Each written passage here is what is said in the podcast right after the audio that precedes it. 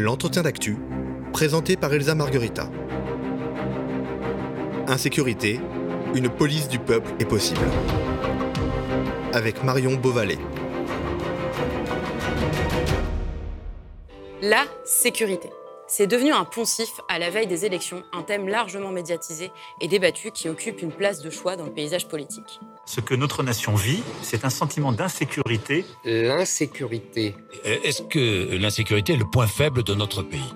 La situation de l'insécurité en France est terrifiante. Madame Pécresse a eu la, elle a eu la main molle en matière de sécurité. Monsieur Bardella nous dit qu'il a fait le choix de la sécurité. La sécurité. Il a fait le choix de l'insécurité. L'insécurité. De l'insécurité deux fois. On, a, on assiste depuis trois ans à, à une explosion des, euh, de, de la violence de manière générale. Ces questions de sécurité, c'est la seule façon de vivre en société. Est-ce que vous savez quel était le budget de la sécurité à l'époque où la gauche, euh, les Verts et l'extrême gauche géraient la région? Zéro. Sur les questions sécuritaires, la gauche est souvent critiquée. Trop candide, relativisme de la criminalité, aveuglement, angélisme ou pire, abandon total du thème dans les débats. C'est un reproche vivace, notamment la veille des élections, qui clive les deux camps distinctement. Je pense qu'il y a un laxisme généralisé. La gauche taxée de laxisme. Alors, qu'en est-il exactement? Y a-t-il moins de condamnations, moins d'incarcération qu'auparavant? Non. Depuis 2002, le nombre de condamnés chaque mois augmente. Environ 50 000 en juin 2013. Le nombre de détenus aussi. Ils sont aujourd'hui plus de 68 500, alors qu'il n'existe que 57 300 places dans les prisons françaises. Mais vous ne pouvez pas, en termes de sécurité, jouer sur le en même temps? Il y a eu un laxisme, un laisser-faire, c'est-à-dire un manque de réaction de ce gouvernement. Certains à gauche proclament qu'il ne faut pas parler de sécurité, ne surtout pas donner la moindre place dans les débats à un thème considéré comme le thème phare de l'extrême droite.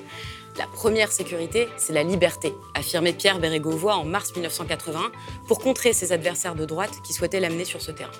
Et pourtant, la sécurité ne semble pas être un thème qui désintéresse les citoyens. Comme le révèle un sondage réalisé par l'IFOP en avril dernier, ce sont bien les thèmes sécuritaires, mais aussi les questions sanitaires et d'éducation qui vont être l'enjeu des prochaines élections présidentielles. Mais même lors des dernières élections régionales, les régions n'ont pourtant aucune compétence en matière de sécurité, ce thème a été central. La droite de Valérie Pécresse et de Laurent Wauquiez, par exemple, a mis en difficulté la gauche sur cette question. Et même si leur victoire ne peut se résumer à cela, les résultats des élections ont été un coup dur. À gauche, les tentatives de s'immiscer dans le débat semblent maladroites, voire vaines. On peut penser à la participation de certains responsables du Parti communiste français, du Parti socialiste et d'Europe Écologie Les Verts à la manifestation des policiers devant l'Assemblée nationale, qui est très mal passée pour certains militants à gauche, ou encore aux déclarations de Fabien Roussel, qui sont loin de faire consensus. Alors, vouloir être en sécurité ou s'inquiéter de l'indélinquance, est-ce réactionnaire? La gauche a-t-elle encore son mot à dire, sa place dans ces débats? Comment réconcilier gauche et sécurité? Est-elle encore crédible sur ces questions? Comment la gauche doit-elle penser son programme sécuritaire? Pour répondre à cette question, nous accueillons Marion Beauvalet, co-auteur de la note Mettre la République en sûreté pour le laboratoire d'idées d'intérêt général. Bonjour Marion. Bonjour Elsa. Alors, Marion Beauvalet, vous êtes étudiante, engagée au Parti de gauche depuis longtemps. Vous avez été candidate aux élections municipales dans le 10e arrondissement de Paris. Et vous avez coécrit avec le chercheur François Tuillier cette note, Mettre la République en sûreté. Alors, il s'agit d'une note dans laquelle vous donnez les grandes lignes d'une politique sécuritaire à gauche, notamment en repensant le rôle de la police et de la place de la sécurité, ou de la sûreté, comme vous l'appelez en République. Dans les premières lignes de cette note, vous revenez sur la question du divorce à gauche entre, avec la sécurité. À quand datez-vous véritablement ce divorce? Est-ce que c'est une préoccupation mineure depuis longtemps ou c'est quelque chose d'assez récent? En fait, pour euh, répondre à cette question, il faut prendre le temps de découper plusieurs choses. Euh, le fait qu'il y ait un divorce entre la sécurité et la gauche, c'est un procès qui est fait justement à la gauche. Euh, la gauche, c'est, un ensemble qui est composite. Il n'y en a pas qu'une seule. Par exemple, tu parlais de la participation de Europe Écologie Verts, du PS, du PCF à la manifestation des policiers. C'est une manifestation, par exemple, à laquelle le NPA ou la France Insoumise n'étaient pas présents. Donc déjà, il n'y a pas qu'une gauche. Et euh, donc aussi, encore une fois, quand on parle de sécurité, qu'est-ce qu'on met derrière? Pour faire un rapide historique, entre guillemets, quand on voit par exemple quand François Mitterrand est au, prend le pouvoir en 1981, les questions de sécurité n'occupent pas une place très importante euh, dans son programme. Même dans sa lettre euh, aux Français, il, y a, il, parle très peu de sécurité. En même temps, quand on voit les choses qui sont mises en place, on peut penser notamment à Pierre Jox, qui reste un modèle pour beaucoup de personnes euh, à gauche. C'est lui qui met en place le code de déontologie et il est vraiment, enfin, il est vraiment tourné sur les questions de prévention. et donc je tourne notamment pas sur les questions de répression. Il y a quelque chose à gauche qui est souvent identifié comme un moment de, divorce, même quand on tape euh, Villepinte 1997 sur euh, Google, on le trouve. Euh, c'est ce moment où du coup Lionel Jospin explique que le fait de chercher à excuser ne peut pas tout euh, ne pas, disculper les individus, qu'ils ont une part de responsabilité. Euh, on a Elisabeth Bigou dans le même temps qui appelle à finir un peu avec une sorte d'angélisme à gauche. Et donc là, on a une première fracture. Après, est-ce que c'est un divorce entre la sécurité et la gauche? Parce qu'on voit qu'en fait, avec ce colloque à Villepinte, on a des gens qui euh, finalement chaussent les lunettes qui sont celles du discours qui est majoritaire, dominant, qui serait plutôt un discours qu'on pourrait qualifier de droite. C'est le discours qui est le plus médiatisé. donc, a priori, non, il n'y a pas de discours. On a même, justement, dans les, au tournant des années 90, une partie de la gauche qui adopte le, point de vue de la droite. Euh, après, donc j'imagine que quand on fait ce, procès entre guillemets donc euh, de, divorce, donc euh, in fine celui d'un laxisme d'une certaine partie de la gauche, moi j'aurais envie de dire qu'il n'y a pas de, a pas de divorce. Il y a une partie de la gauche qui a choisi en fait pour différentes raisons notamment le fait, par exemple, de, gouverner avec la droite, le fait de faire partie donc de majorités qui ne sont plus de gauche, le fait aussi peut-être de l'affaissement du Parti communiste. En fait, on a beaucoup de, choses qui expliquent que euh, y a en fait une rupture au sein de la gauche entre deux visions de la sécurité. Et euh, moi, j'aurais envie de dire en fait à toutes celles et ceux qui font le, procès d'un divorce entre la sécurité et la gauche, par exemple, regardez euh, la France insoumise. Il y a un programme sur la sécurité qui est très solide. Il n'est pas question, par exemple, je sais pas, de, supprimer la police. On ne dit pas que, il n'est pas dit dedans que la sécurité c'est un gros mot. C'est aussi le sens de cette note. On parle de sécurité. Donc en fait, de quelle gauche on parle et de quelle sécurité on parle? Moi, à titre personnel, je ne vois pas euh, de, divorce. Je vois une partie de la gauche qui a renoncé euh, à ce qui fait la spécificité de la gauche. Je vois une autre gauche qui, elle, n'a pas renoncé, mais qui est difficilement audible. Et dès qu'elle essaye de monter au créneau, on la caricature et voire, en fait, on lui empêche la possibilité de parler. Alors, justement, qu'est-ce que c'est que cette spécificité de la gauche en matière de sécurité ou de sûreté? Donc, c'est ce que je disais sur la question du, divorce, un peu du, laxisme. Euh, en fait, on a une partie du, camp politique, des médias, qui considèrent, pour reprendre Manuel Valls, ça fait du bien de le citer, que euh, expliquer, c'est déjà excuser. Et en fait, le fait de brandir ce genre d'argumentaire, donc qui vient notamment là de, la bouche de quelqu'un qui était ministre de l'Intérieur, Premier ministre, qui est dans la continuité aussi de ce que disait euh, euh, Lionel Jospin à Villepinte, que en fait chercher en fait des causes euh, ça revient à disculper les gens. On ne sait pas trop ce que ça veut dire, mais en fait, ça permet de justifier des politiques qui sont super autoritaires. C'est aussi la, continuité dans laquelle se situe euh, Emmanuel Macron aujourd'hui, où euh, on va avoir, par exemple, des arrestations préventives avant les manifestations, où on va avoir bah, en fait une répression de plus en plus forte et une normalisation, en, quelque sorte, de l'état d'exception. Et on a une autre partie de l'échiquier politique qui considère que pour comprendre les choses, il faut chercher les causes et que c'est en fait en cherchant les causes qu'on va toucher à une forme de, vérité, qu'on va expliquer le réel et en fait c'est en cherchant à expliquer le réel qu'on va pouvoir le transformer. Et donc, euh, pour répondre à la question, en fait, on a un peu ces deux blocs-là qui s'opposent et moi, à titre personnel, et c'est aussi la démarche de cette note, on se situe dans ce second bloc. Vous distinguez dans votre note avec François Tullier plusieurs formes d'insécurité. Souvent, quand on parle d'insécurité dans les médias traditionnels, en fait, ça fait référence à la délinquance. Vous, quels sont les différents types d'insécurité que vous distinguez dans cette note?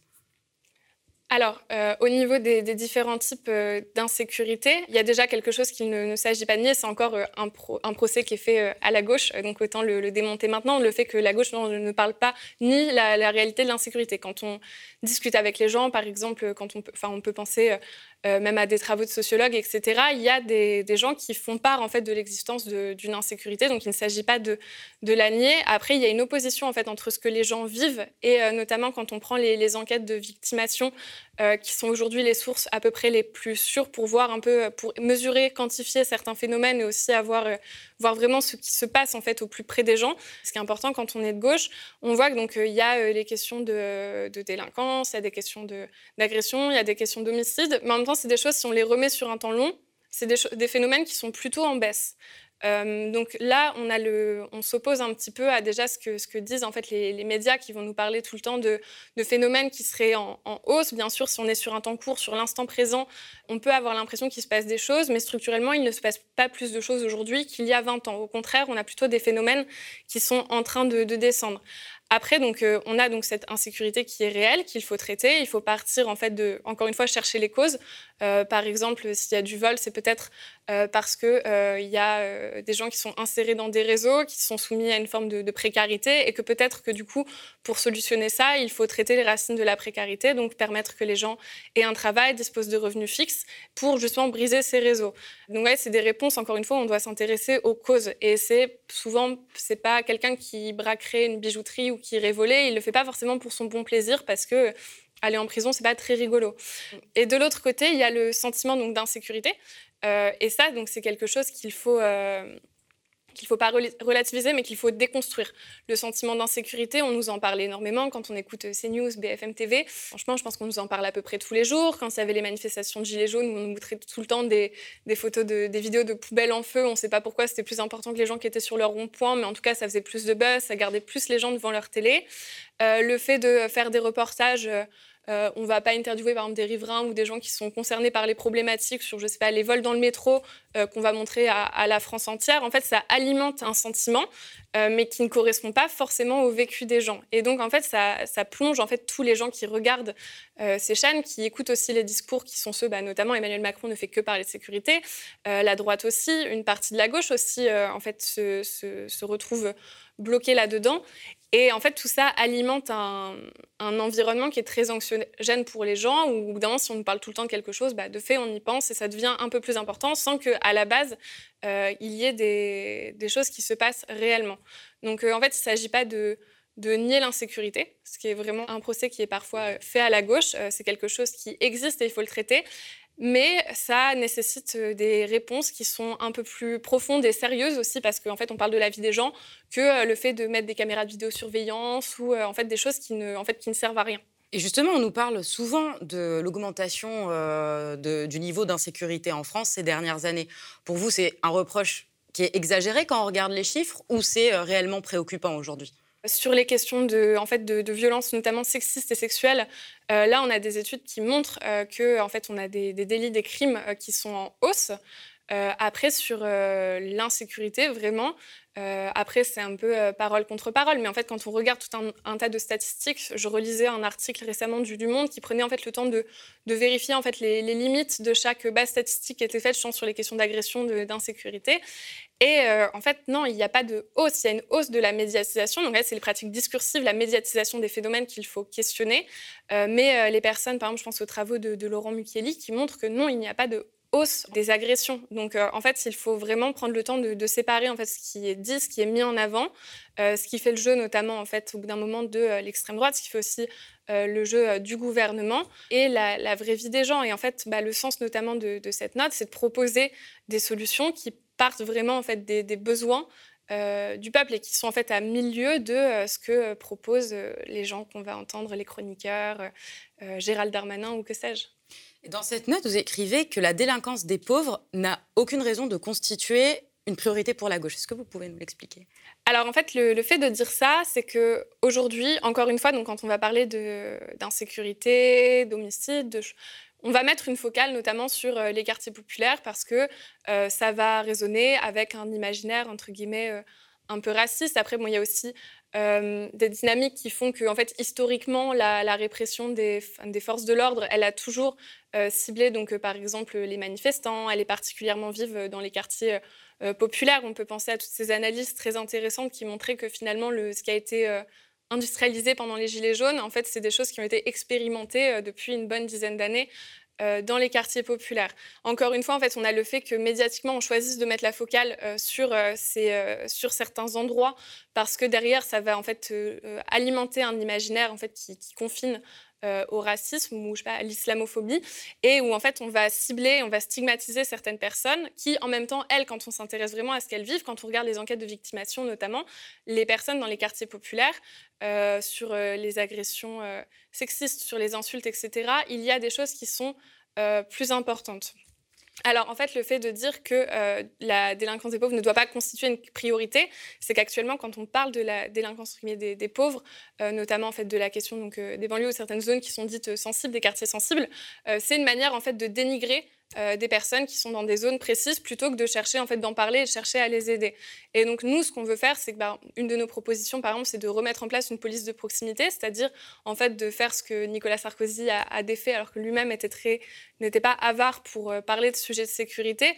Euh, nous, on ne veut pas pointer du doigt des gens, en fait, on veut bah, les, aider, on veut en fait les réintégrer aussi au cœur des discussions sur les politiques de, bah, sécurité, parce que fait, bah, dès qu'on est citoyen, on a son mot à dire en fait sur ces sujets-là. Il n'y a pas euh, la police, un vase clos d'experts, en fait, tout le monde est concerné. Et euh, donc, nous, on veut en fait rétablir la continuité, par exemple, dans le service public. Et donc, en ce sens, ce n'est pas une priorité telle qu'elle est construite aujourd'hui, mais par contre, on apporte des solutions. Vous n'avez pas peur que cet appel à moins se concentrer sur les agressions ou les atteintes aux personnes sonne un peu, soit perçu comme une forme d'abandon?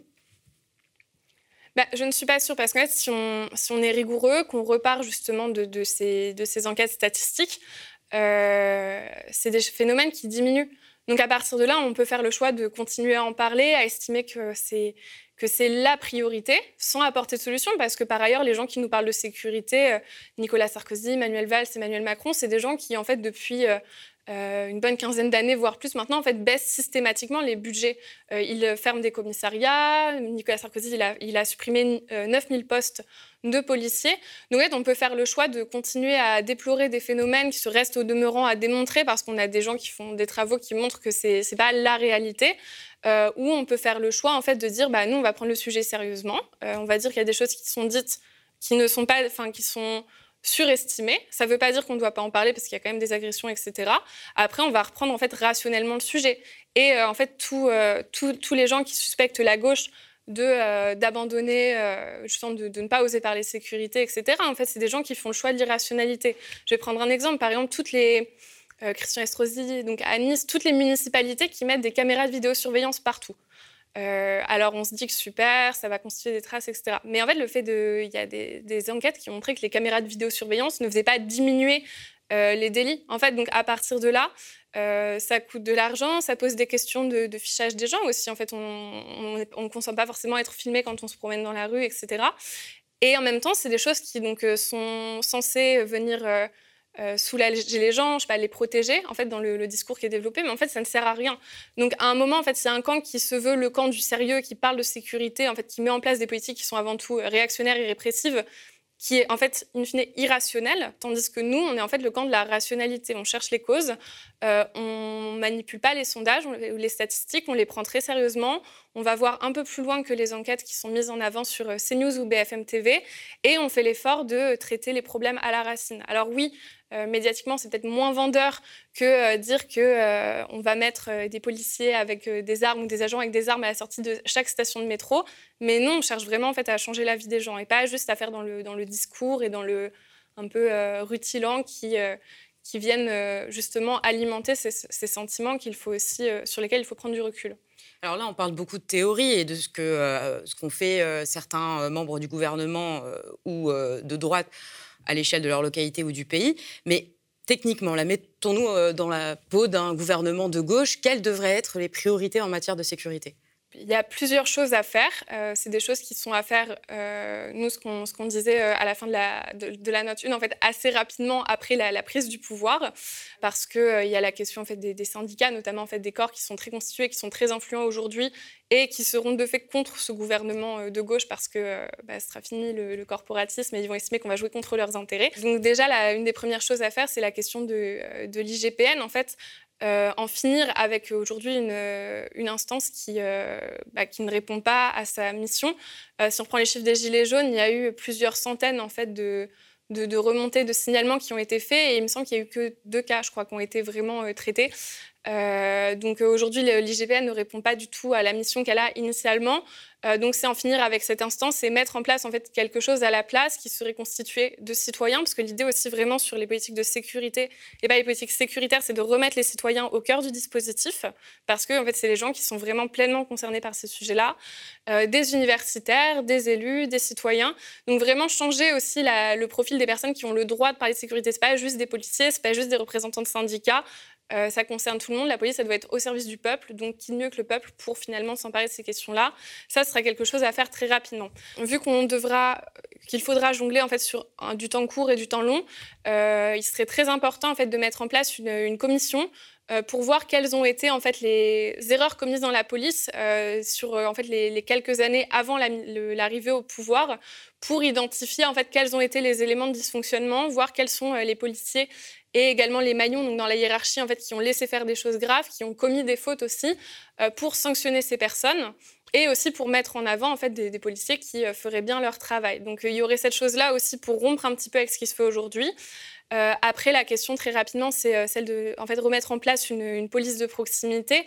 Il me semble que la citation est inexacte, mais quand Nicolas Sarkozy en fait, s'était opposé à la police de proximité et qu'il avait dit qu'il fallait en finir, en fait, il avait dit que les policiers n'étaient pas là pour jouer au football avec les enfants euh, qu'il croisait.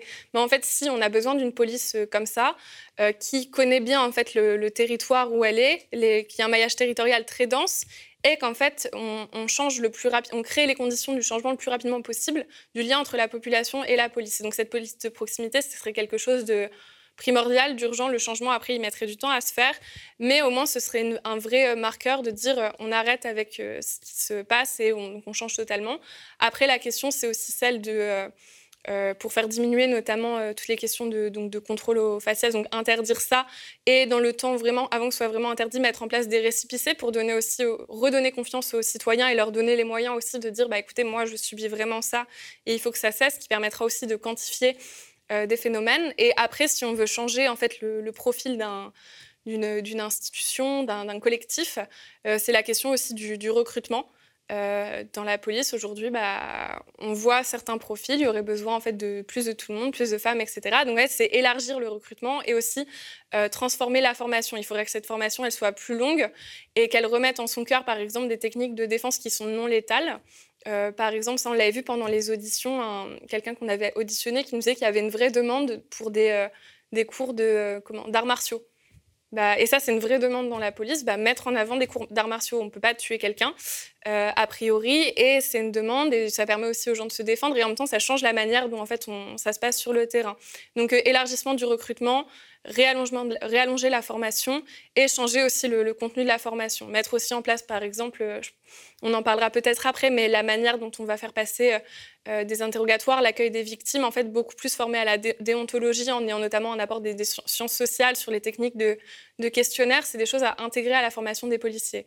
Et donc, ça, c'est des mesures pour un gouvernement de gauche qui mettent plus ou moins longtemps à faire effet une fois que le pouvoir est pris, mais c'est un peu les mesures prioritaires que nous, euh, on a identifiées dans cette note. C'est difficile aujourd'hui de faire passer ce discours-là, de dire à un policier qui peut se retrouver face à un individu qui est armé, avec des arts martiaux, ça va aller mieux.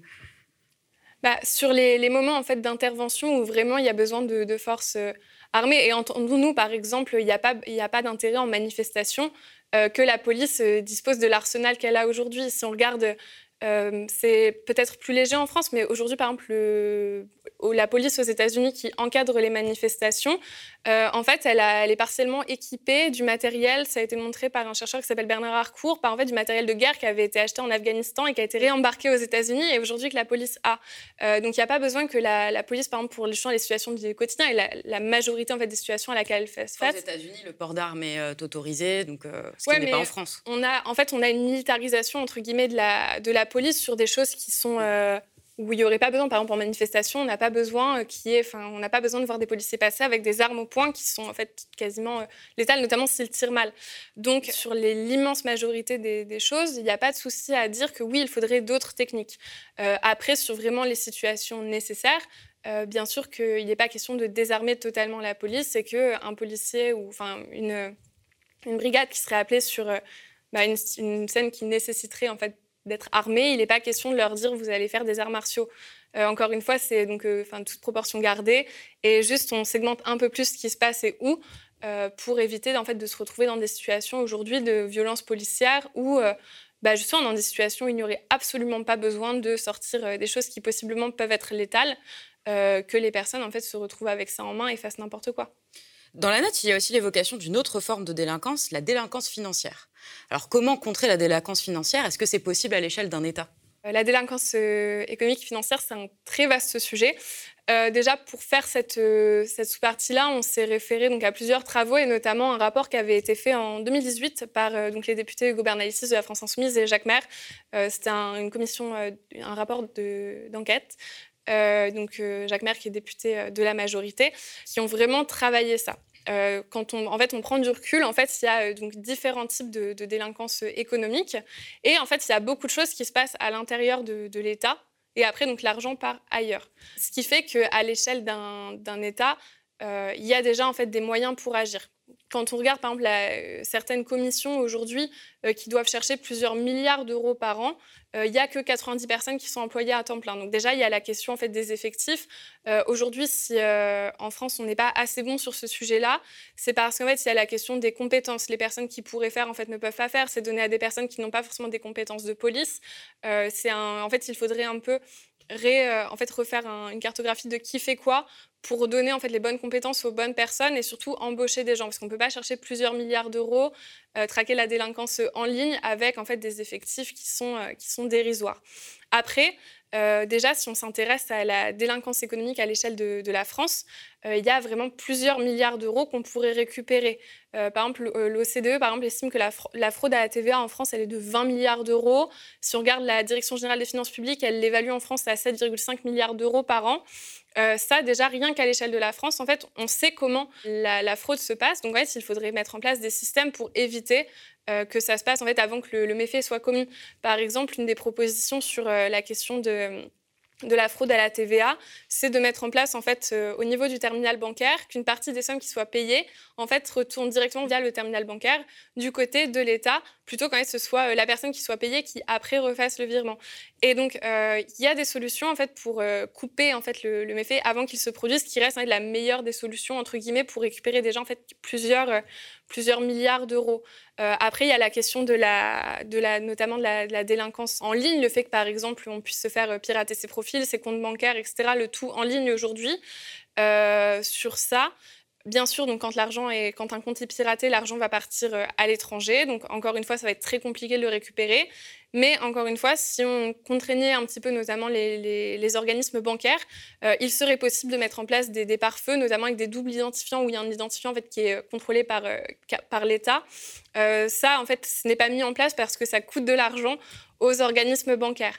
Donc déjà, en fait, on pourrait mettre en place un certain nombre de solutions qui permettraient en fait d'éviter que plusieurs milliards d'euros par an, et qui effectivement, une fois qu'ils sont partis, ça va être très compliqué de les récupérer, mais on pourrait éviter euh, en fait, des préjudices qui, bah, qui touchent les, citoyens euh, et vraiment euh, s'épargner la disparition de plusieurs milliards d'euros par an. Donc déjà, en fait, rien que si on mettait ces choses-là en place, un peu de volontarisme, notamment vis-à-vis des banques, eh bah, on pourrait s'épargner pas mal de choses.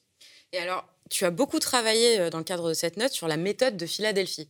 Est-ce que je pourrais nous présenter ce que c'est et pourquoi est-ce c'est important aujourd'hui de l'appliquer? Moi, je suis tombée sur ce sujet-là avec mon binôme pendant les élections municipales. Justement, on cherchait, on réfléchissait un peu à la question de ce qu'on pouvait proposé en fait en politique de, sécurité à, Paris, euh, sachant que bah, contrairement à toutes les autres forces qui étaient euh, présentes euh, dans la compétition, nous n'étions pas pour la police municipale armée, ce qui nous a aussi permis du coup de ne pas penser à ce sujet et de chercher autre chose. Et en fait, on a découvert donc la, méthode de Philadelphie. alors en fait, c'est une méthode qui a été en fait créée donc sous l'égide d'une avocate qui s'appelle Tracy Carroll à Philadelphie en 1999. En fait, l'idée, c'est de dire que tous les ans, euh, on a un, collectif de, de, 10 personnes, des personnes, des membres d'associations féministes, des citoyens, des avocats qui seraient spécialisés sur ces sujets-là, qui peuvent réouvrir tous les dossiers qui n'ont pas été euh, instruits par la police, enfin qui ont été classés sans suite à, la suite d'un dépôt de plainte par une victime. Ces 10 personnes, elles ont une semaine pour regarder et en fait relire les questionnaires qui ont été faits aux victimes et voir en fait euh, à quel moment ça, pêche. Et après, l'idée, c'est de faire un retour critique en fait aux, autorités, à la police, pour leur expliquer que bah non, le fait peut-être de parler à une victime d'agression sexuelle de sa tenue, de est-ce qu'elle était alcoolisée ou de sa vie privée, euh, n'est pas une bonne manière en fait d'instruire le dossier et que la seule conséquence de ça, c'est que le dossier risque d'être instruit, classé ensuite. Et donc en fait, avec ces retours critiques, on a vu en fait au fur et à mesure en fait les, victimes euh, se sont senties plus en confiance pour aller déposer plainte parce qu'elles savaient qu'en fait à la fin de chaque année il y avait une autorité euh, faite de, donc, de personnes pas issues de la police qui allait réouvrir tout relire. Et en fait ça a redonné donc confiance aux victimes Et euh, ça a aussi permis en fait de, changer la manière dont euh, les, policiers passaient les, questionnaires en fait en mettant en place beaucoup plus d'empathie, en finissant avec ces questions qu'on entend, qu'on lit beaucoup trop en fait partout, qui sont totalement déplacées et qui ne permettent pas d'évaluer en fait la nature d'une agression. Et donc ça a changé à la fois le regard de l'institution sur les victimes et ça a aussi redonné confiance aux, victimes, ce qui est incroyable. Et si je me trompe pas, en fait en 2000, en 1998, à Philadelphie, on avait 18% euh, des, des, plaintes qui étaient classées sans suite. 15 euh, ans plus tard, c'est descendu à 6%. Et de l'autre côté, j'ai plus le chiffre, mais en fait, la, proportion de, personnes qui se disent victimes d'agression en fait, a beaucoup plus osé porter plainte. Euh, donc, en attendant que les hommes arrêtent de violer les femmes, nous, ça nous a semblé être un, bon moyen, en fait, une, belle proposition pour réussir à, traiter ce problème et à changer le, regard de l'institution sur la victime et redonner confiance aux victimes, ce ce qu'on oublie un peu trop souvent dans ce genre de, dans ce genre de moment. Donc du coup, dans le cas de la France, euh, ce qui est compliqué, c'est qu'on ne peut pas transposer à l'identique cette méthode.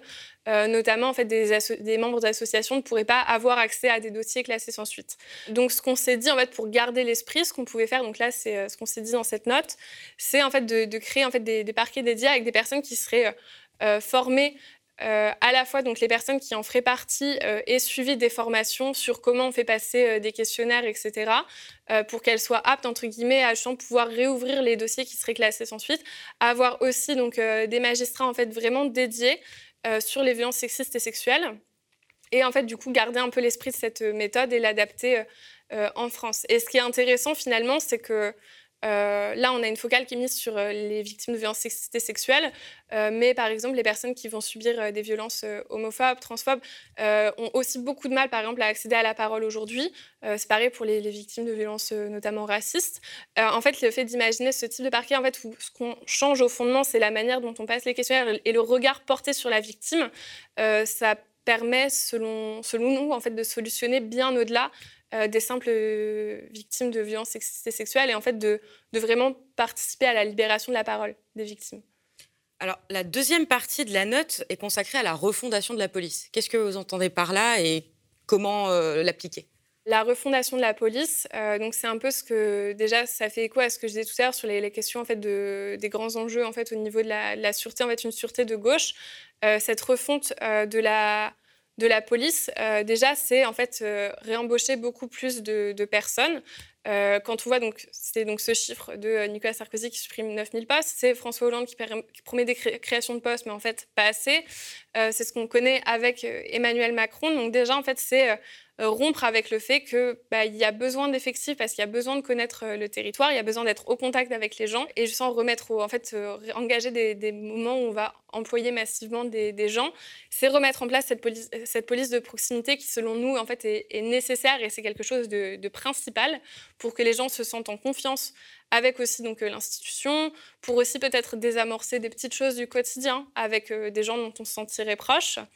Euh, c'est aussi donc euh, changer la, manière dont la police va agir euh, au-delà des questions de, recrutement. Par exemple, c'est la question des manifestations qui est quelque chose pour le coup de, très important, qui a été très médiatisé pendant les Gilets jaunes. C'est aussi du coup finalement les techniques de maintien de l'ordre partout ailleurs dès que la police a besoin de maintenir l'ordre. Et nous, par rapport à ça, en fait, on a, on a pris le temps de développer vraiment des, points qui proposent en fait une nouvelle, une nouvelle manière notamment de gérer une manifestation qui passe par le fait que euh, en fait, la manifestation, elle existe dès, le moment où elle est déclarée à la préfecture. Que, par exemple, la préfecture, si jamais elle, elle estime que la manifestation ne peut pas avoir lieu, elle engage sa responsabilité. Aujourd'hui, il y a trop de manifestations qui sont déclarées euh, interdites euh, ou qui sont rendues illégales. On ne sait pas trop pourquoi. En fait, finalement, elles peuvent avoir lieu. bah, les personnes qui, qui disent qu'une manifestation est illégales engagent leurs responsabilités. Euh, après, ça passe donc dès le début de la manifestation, le fait d'avoir des organisateurs et des référents des deux côtés qui sont super bien identifiés et qui peuvent communiquer entre eux. C'est se dire, par exemple, sur tout le parcours, euh, bah là, il y a peut-être ce moment-là qui est un peu compliqué, ou attention, etc. Et c'est aussi avoir des, des consignes, des informations du coup des deux côtés qui sont vraiment claires et qui peuvent avoir lieu en continu. C'est aussi le fait que, par exemple, euh, aujourd'hui, je sais pas, si on repense aux Gilets jaunes, bah, y a plein de moments où on était au gilet jaune et on se retrouvait nassé, on ne savait pas trop pourquoi, mais on était nassé parce que les nasses, elles étaient super grandes et juste le moment où on a compris que peut-être fallait partir. Le moment où on arrive en fait, à bout de la manifestation, il était trop tard et on se retrouvait dans une nasse, on n'avait rien demandé. Donc c'est aussi le fait que du coup, si jamais à un moment il y a une montée en tension, euh, ce que euh, les, consignes de la police soient claires, en fait, qu'on puisse les entendre. Donc ça peut être le fait, par exemple, d'afficher euh, des messages lumineux, ça peut être le fait de vraiment avoir des relais sonores tout le long de la manifestation pour que les gens entendent, bah, attention, là, il y a des tensions, il y a un groupe qu'on va séparer, il se passe ça, et que vraiment, on ne soit pas obligé d'aller sur Twitter pour voir où est-ce que en fait, ça, chauffe en manifestation. Donc c'est rompre avec ça. Et c'est aussi, du coup, quand il y a des tensions, s'il y en a en manifestation, donc arrêter la NAS. Euh, ça ne sert à rien de gazer tout le monde, ça panique des gens qui n'ont rien fait et globalement, en fait, ça, à part créer des blessés ou en fait de, la douleur, ça, ne change rien.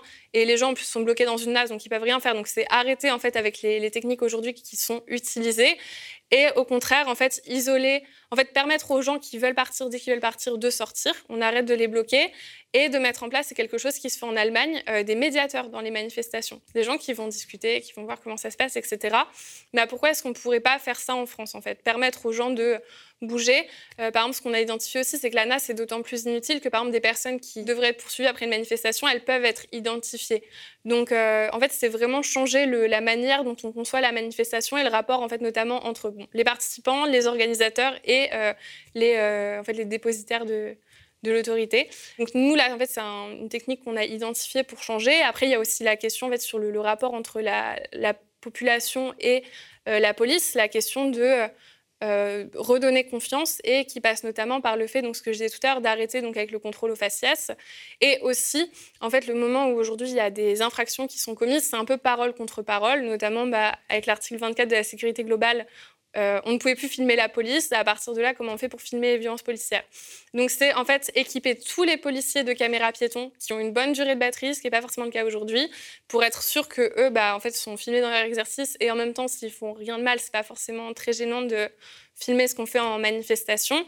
Et c'est aussi vraiment d'avoir des matricules qui sont clairement identifiables pour que si jamais il y a un souci, il soit possible de le faire remonter facilement et qu'en même temps, bah, les, policiers qui pourraient être tentés par euh, faire n'importe quoi, un peu trop usage de la force, euh, rompre avec ce sentiment d'impunité qui existe aujourd'hui dans la police. Alors justement, on l'a vu dans le cas euh, du syndicat Alliance lors de la manifestation devant l'Assemblée nationale.